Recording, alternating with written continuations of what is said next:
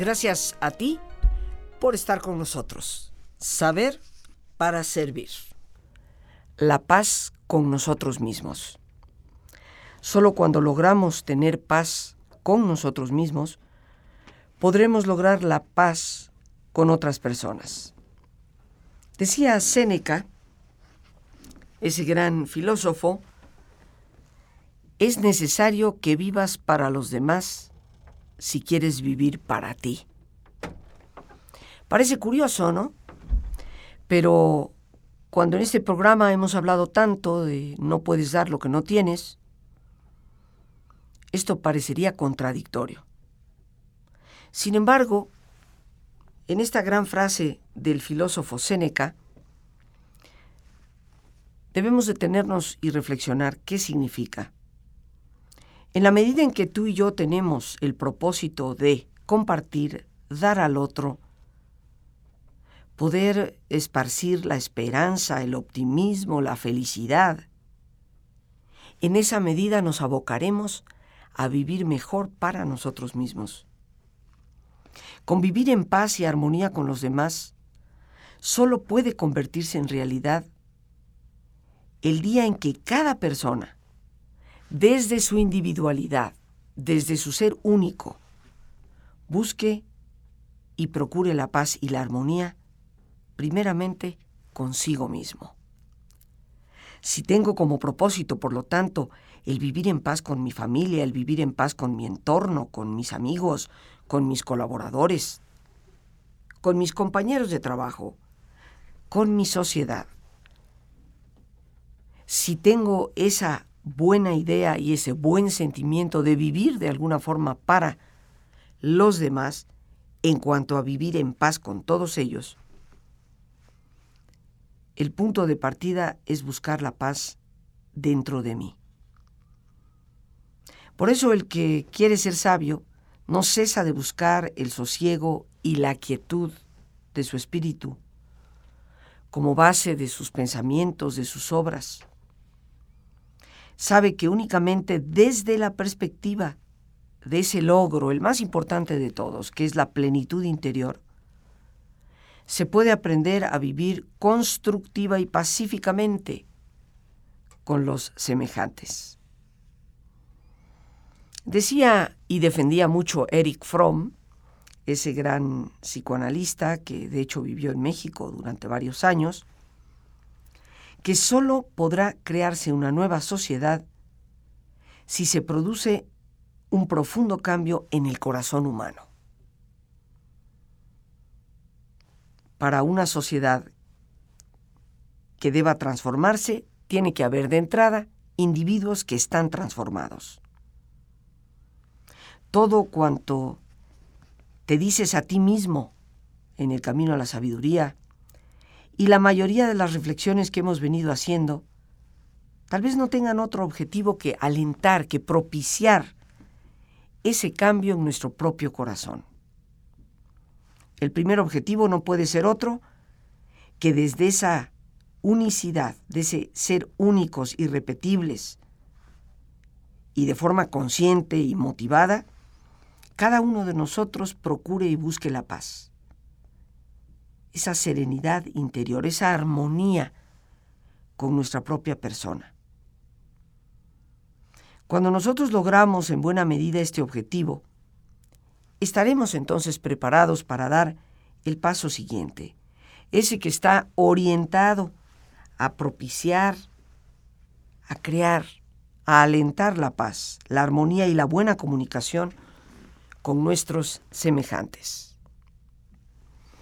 Porque queridos amigos, sean cuales fueren las actitudes, los sentimientos, los pensamientos de los demás, nuestro equilibrio, nuestro ánimo, no deben sufrir alteraciones significativas. La gente, la gente nos importa y más cuando son cercanos pero sus cambios de ánimo no deben determinar los nuestros. Cada persona es un individuo. Cada ser humano es responsable de su propia vida. No puedo asumir la responsabilidad por mi compañero de trabajo, en lo que a su vida se refiere.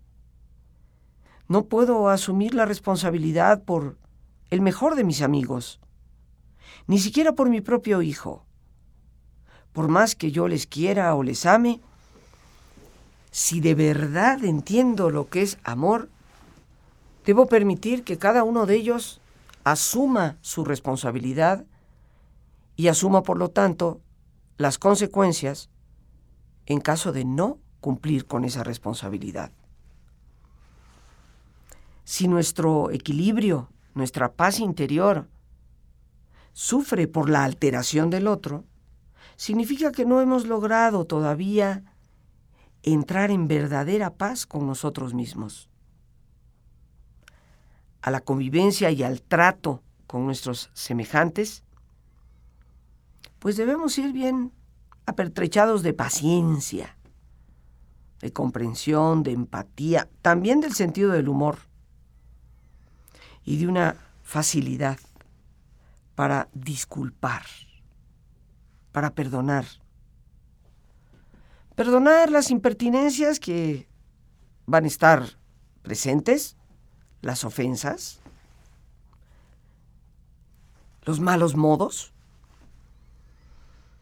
Perdonar, sí, pero no caer en el juego. Son dos cosas distintas. Saber poner límites, Saber reconocer cuando alguien nos trata mal, nos reta con insolencia, no estar dispuestos a continuar con ese diálogo. ¿Por qué es necesario dejar atrás, disculpar, perdonar? ¿Por qué es necesario la comprensión y la empatía?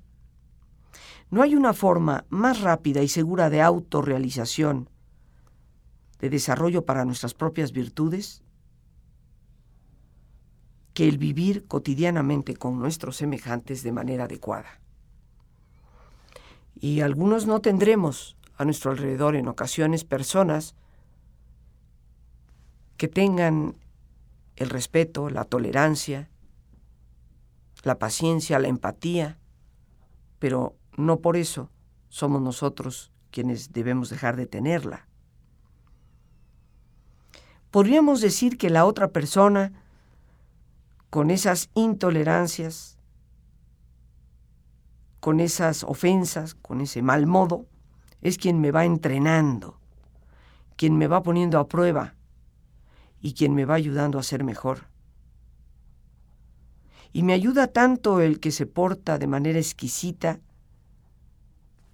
como aquel que tal vez en su maltrato puede provocarme un desaguisado, un mal rato.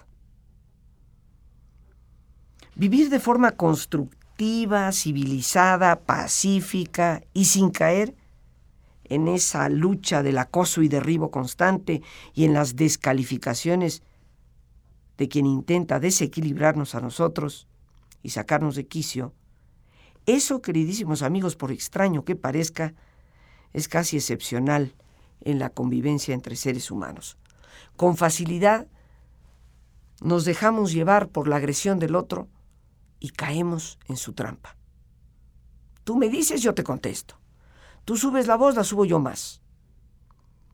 Y sin darnos cuenta, jugamos un juego muy peligroso, que así como en momentos puede ser fácilmente disculpado en unos días, puede llegar a causar heridas tan profundas en donde la relación auténtica y genuinamente se pierde. Pero esa capacidad de no dejarnos llevar es el camino correcto y no hay otro. Porque como hemos dicho anteriormente, la adversidad, los conflictos, las personas problemáticas, a veces parece que se ponen de acuerdo, como si unieran sus fuerzas pero a pesar de todo ello, el que de verdad quiere ser sabio, no se echa para atrás. Sabe que son compañeros de viaje. Pero eso sí, tampoco tiene que sentarse a su lado todo el tiempo, ni tiene que comer del mismo plato. Y ahí es donde tenemos que hacer claras diferencias. Saber estar en paz contigo mismo no significa que permitas situaciones que constantemente te provocan. Ser para los demás es la manera más inteligente y segura de ser para uno mismo. Y es cierto, porque al dar recibo, al construir y edificar algo bueno en el otro, también lo construyo y lo edifico en mí mismo. Pero nada más. Por eso ya solo nos queda llevar a la práctica el sabio consejo de vivir y dejar vivir. Y por supuesto, es hora de que dejemos ir de ese papel de redentores por la vida. Con mucha frecuencia, queridos amigos, usamos la palabra sí, pero la usamos en relación al pasado. Si hubiera sucedido tal cosa, si tal vez algo hubiera acontecido, si hubiera sido la persona de otra forma. El sí en forma condicionada.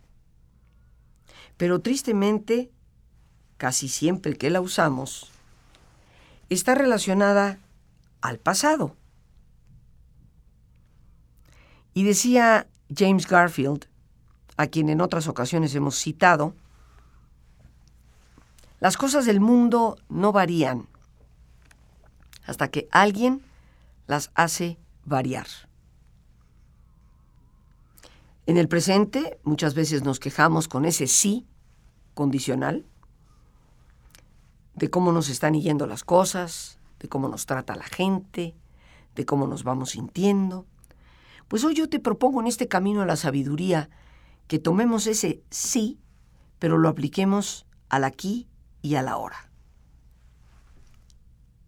Dice Bernabé Tierno, si a tus fallos y fracasos respondes con renovada y reforzada voluntad y esfuerzo, y a las frustraciones y limitaciones antepones tu superación, entusiasmo y coraje, y ahí vienen los puntos suspensivos. ¿Qué pasaría entonces? Si cuando fallamos, si cuando por diferentes razones fracasamos, aquello que esperábamos no resultó, en vez de dejarnos caer, respondemos a esa situación con una voluntad más firme aún y con un empeño, con un esfuerzo aún más fuerte.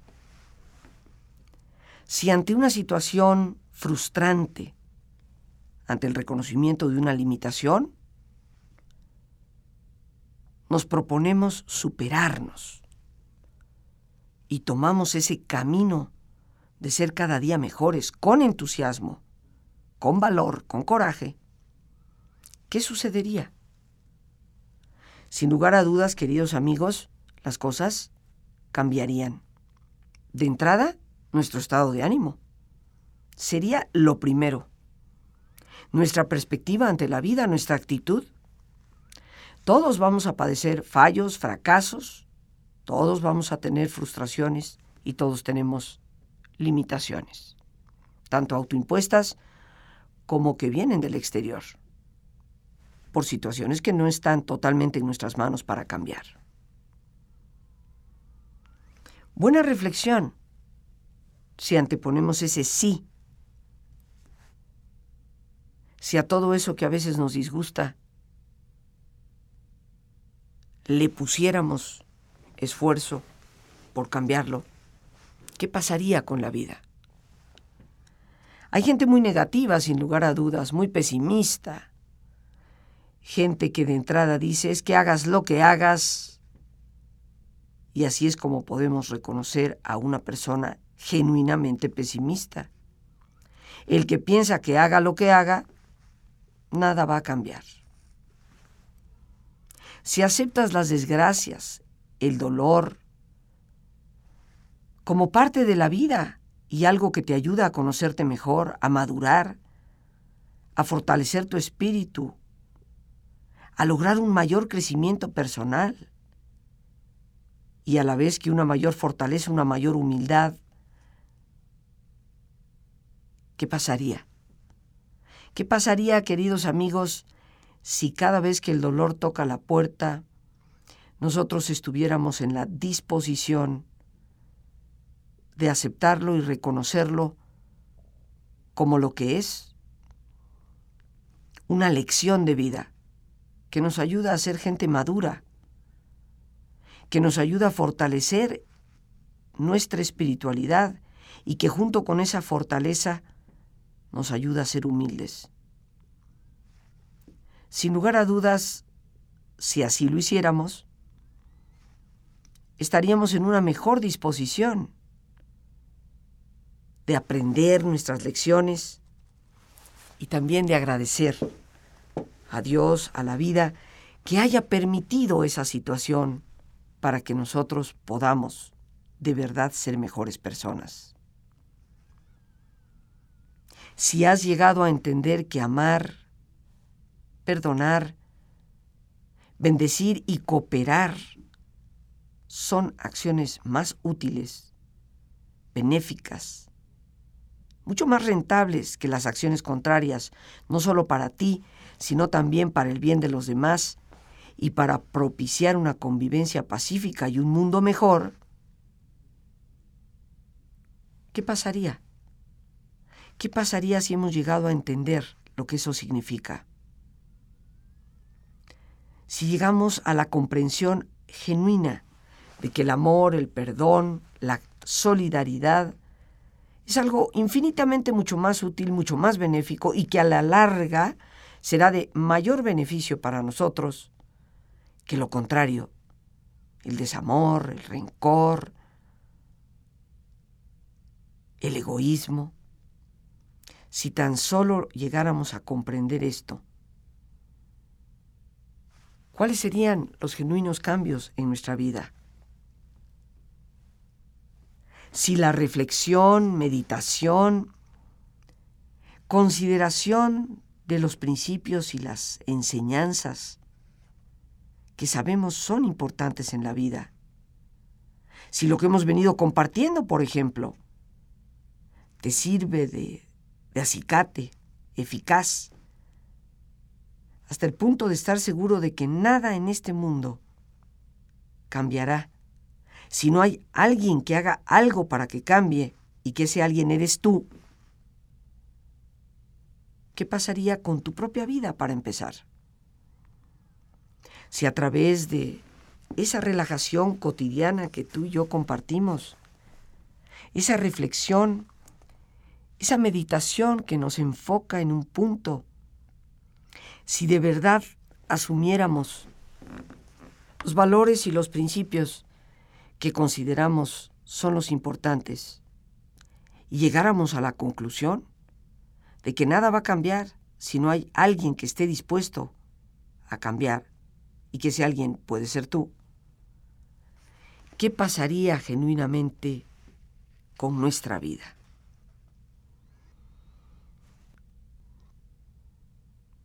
¿Qué pasaría, queridos amigos, si de verdad viviéramos los valores que decimos pregonar?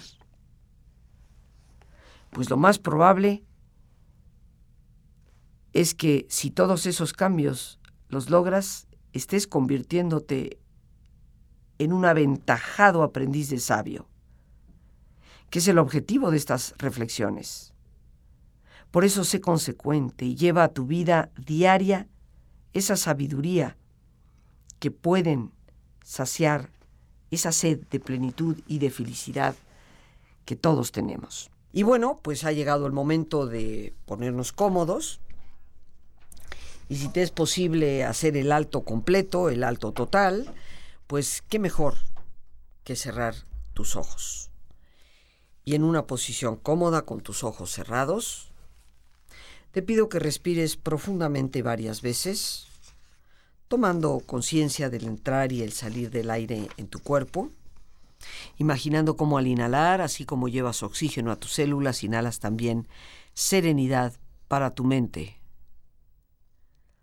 al exhalar, así como tu cuerpo se libera de toxinas, imagina cómo te vas liberando de todas las presiones y todas las tensiones. Respira profundamente y relaja tu cuero cabelludo, todos los músculos que cubren tu cabeza.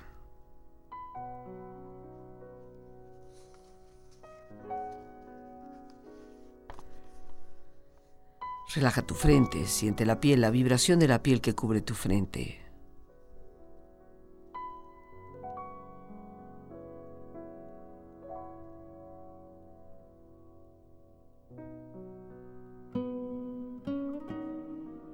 Relaja tus párpados, los tejidos que rodean tus ojos.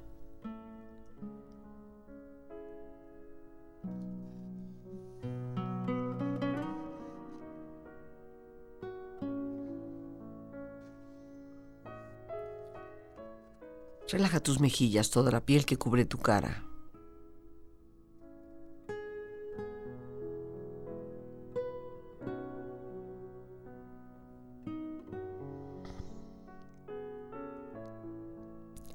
Relaja tu cuello y tu garganta, siente su flexibilidad, equilibrio, balance.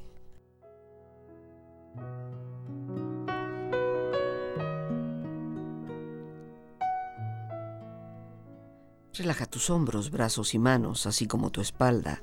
Siente una agradable sensación que relaja todos los músculos en estas partes de tu cuerpo.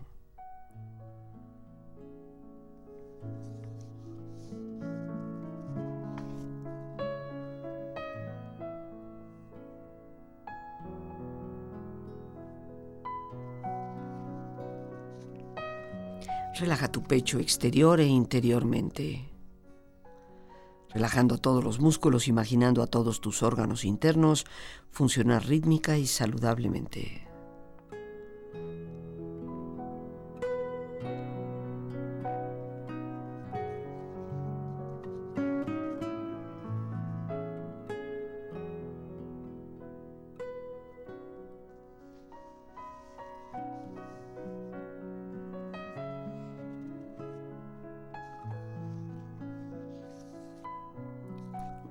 Relaja tu abdomen exterior e interiormente, relajando todos los músculos e imaginando a todos tus órganos internos funcionar rítmica y saludablemente.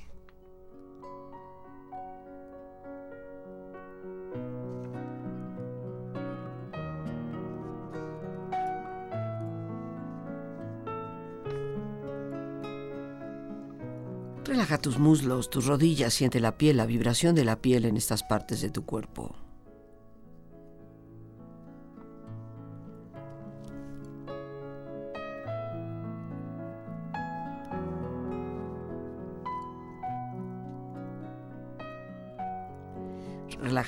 Tus pantorrillas y tus pies.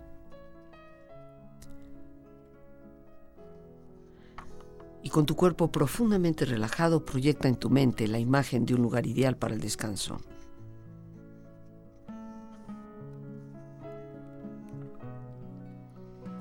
Imagina los colores, los sonidos, los aromas.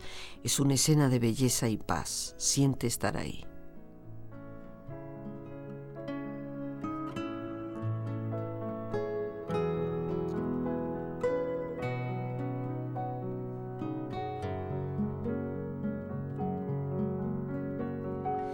Con tu cuerpo relajado y tu mente serena, reflexiona.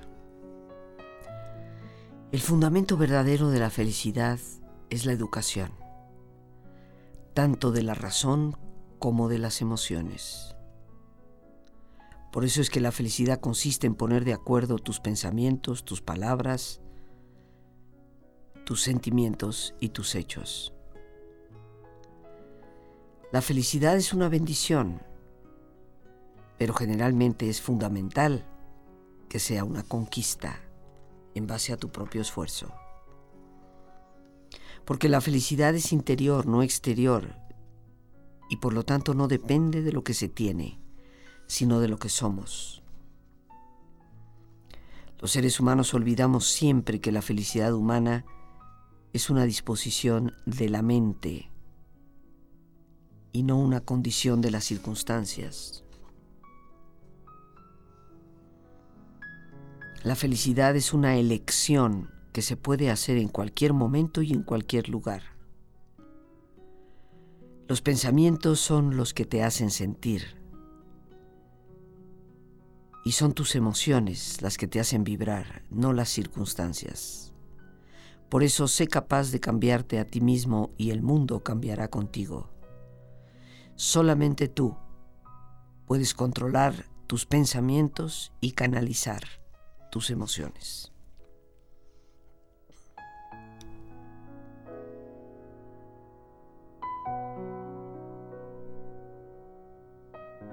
Respira profundamente. Relájate bien. Y con esta experiencia empieza lentamente a estirarte, brazos, manos, piernas y pies, moviendo tu cuello, bostezando si lo deseas, haciendo que tu cuerpo retome su nivel de actividad habitual, hasta muy lentamente abrir tus ojos.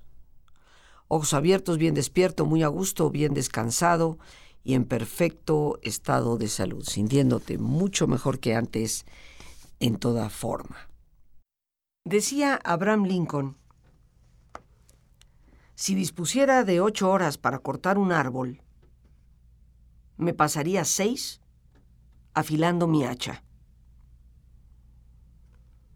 Esto sin lugar a dudas, queridos amigos, nos dice de una manera muy clara de un hecho real. Si quieres hacer algo muy bien, prepárate mejor.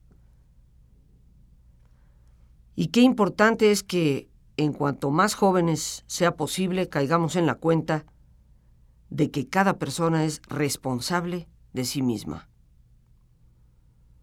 Que eres tú quien, en definitiva, con tu forma de ser, con tu forma de pensar y de actuar,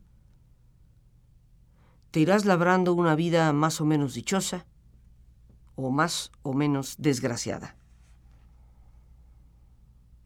Por eso en estas reflexiones del sí, si a tus fallos y fracasos respondes con renovado esfuerzo, si a las frustraciones y limitaciones les antepones tu superación, entusiasmo y coraje, si hicieras eso, ¿qué pasaría? Y si pensamos en esa reflexión que tuvimos, pensando también en los jóvenes, muchos de ellos que nos escuchan, con la familia, no olviden nunca la decisiva importancia de prepararse a conciencia. Tu personalidad puede ser fuerte, decidida, entusiasta, tenaz, pero esa personalidad la construyes tú. Y para eso requieres de preparación intelectual, profesional, ética. Y es en los años de la juventud cuando se va forjando la voluntad. Es en nuestra adolescencia cuando podemos tomar la decisión de la lectura, de retomar de los grandes escritores, grandes filósofos y pensadores, lo que a veces en muy breves palabras nos dicen. El ser humano se convierte en lo que es su voluntad. Una cita que aparece en diversos libros, en su original que es el latín. Tal vez es uno de los pensamientos en el cual debemos trabajar y reflexionar. Todas las citas que en ocasiones me permito compartir contigo tienen ese propósito, ayudarnos a darnos cuenta de cuánto depende de nosotros mismos el tipo, la calidad, el brillo de vida que tengamos. No vale con decir que tenemos voluntad, hay que demostrarla con hechos. ¿Cuántos de nosotros hemos dejado atrás mucho de ese aprendizaje de los sabios. si queremos reflexionar en la auténtica y genuina sabiduría, tenemos que darnos cuenta que la vida, la vida está en términos condicionados a lo que nosotros hagamos. No existe tal cosa como la buena o la mala suerte. Existe lo que cada uno de nosotros haga con sus circunstancias. Sí. Si aceptas el dolor, como algo que te ayuda a conocerte mejor, que te ayuda a madurar, que te ayuda a lograr un mayor crecimiento personal, fortaleza, humildad. Si así lo hicieras, ¿qué pasaría con tu vida? Cuando la adversidad toca la puerta, queridos amigos, tenemos la opción de preguntarnos, ¿y si yo pensara de esta situación en otra forma, ¿qué pasaría? ¿Cómo me sentiría? Obviamente esto nos obliga a cambiar actitudes. Hoy, cuando se nos descompone una computadora, muchas veces escuchamos la palabra chip. Hay que cambiar el chip Decía José Ortega y Gasset, lo que hace un problema de un problema es que contiene en sí mismo una contradicción. Algo que nos parece precisamente contradictorio, ya sea a lo que deseamos, a lo que esperábamos, a lo que sentimos que debería ser. Para poder transitar por esas situaciones hay que cambiar ese chip, que significa cambiar la perspectiva, como decíamos hace unos instantes, cambiar la actitud, para no tropezar más con la misma piedra, tratando de resolver tus conflictos, tus problemas con los mismos pensamientos distorsionados que en muchas ocasiones son la causa del problema mismo. Porque no podemos negar que hay situaciones en donde es nuestra forma de pensar la que nos ha llevado al problema. Quien ha padecido o padece en la actualidad una adversidad muy fuerte, una enfermedad, una pérdida grave, todo lo empieza a relativizar. Se deja de preocupar por tonterías y deja de hacer un drama por todo. Cuando alguien padece algo muy serio, vive al día el ahora y lo disfruta, porque sabe que es lo único de que dispone y nadie puede arrebatárselo. El que quiere ser sabio no necesita pasar por tragedias o tener que padecer una grave enfermedad para llegar a esa misma conclusión. Por eso, queridos amigos, por mal que a veces vayan las cosas, podemos descubrir alternativas. Hay que engancharnos, vivir enganchados a la esperanza y encontrar siempre nuevos motivos, nuevos horizontes en la vida. Como se suele decir, se puede cerrar una puerta, pero se abren ventanas. Se necesita ese cambio de actitud, ese cambio de perspectiva para que ante una situación que no es agradable, podamos cuestionarnos, ¿y si yo tomara esto de otra manera, lo viera desde otra dimensión, ¿qué pasaría? Hay que educarnos inteligentemente. Dejemos de persistir en deformar nuestra educación. ¿Y cómo la deformamos? Desmotivándonos, paralizándonos. Si nosotros queremos ayudar inclusive a nuestros hijos, recordemos que no van a cambiar su conducta improcedente o peligrosa o negativa o inclusive irresponsable